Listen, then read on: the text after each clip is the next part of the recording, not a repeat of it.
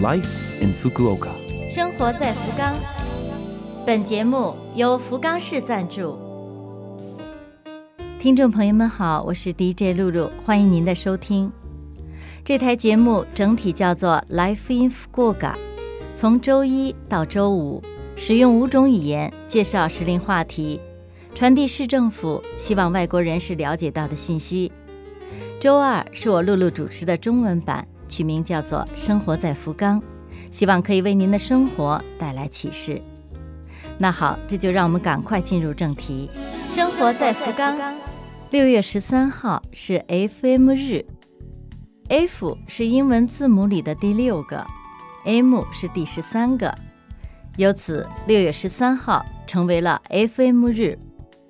虽然不知道是谁在什么时候定下来的。但是常听收音机的朋友一定很熟悉，FM 是英文调频的简称，和它相似的还有 AM 是调幅的简称。顺便说说两者的区别，AM 容易受干扰，音质一般；FM 比较不易受干扰，音质比较好，但是收听的区域不如 AM 广，调台的时候也稍微费点劲儿。不管是哪一个收音机，总体来说是可以边干活边听。特别是如今手机、电脑的普及，更是促进了听众群的壮大。朋友们，您平时常听广播吗？生活在福冈，下面是来自福冈市的讯息：政府为拥有初中毕业前儿童的家庭支付儿童补贴。金额是根据本人的年龄和抚养者的收入来计算的。虽然大家都不一样，但是范围都是在一个月五千到一万五千日元之间。支付的方式是每四个月总的支付一次，支付月是六月、十月和二月。领取儿童补贴的家庭需要每年提交现状申报表。福冈市六月上旬已将申报表寄出，请填写后在六月三十号以前寄回。如果您有个人编号卡，在网上可以直接申请。请您注意，如果不能够提交这份现状申报表，或是材料不全、出现问题等，是领不到补贴的。一月一号的时候居住在福冈市，上一年的收入超过了一百万的。可能需要交市县民税。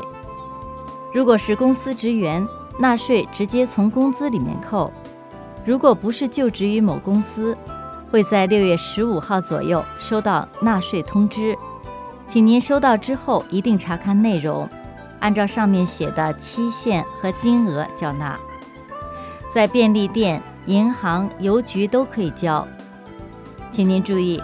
纳税表现不良的，可能会影响到签证续签；恶劣的，还有可能被没收财产。有不懂的、有困难的，请您直接和区役所联系咨询。电话咨询可以对应十八种语言，电话号码请您记一下：零九二七五三六幺幺三。电话号码是。零九二七五三六幺幺三，这是通过翻译中心转给区域所，使用您熟悉的语言告诉对方您住在哪一个区，想打听有关纳税的事，这样就可以顺利的完成咨询了。生活在福冈。以上是本周生活在福冈的全部内容，谢谢您的收听。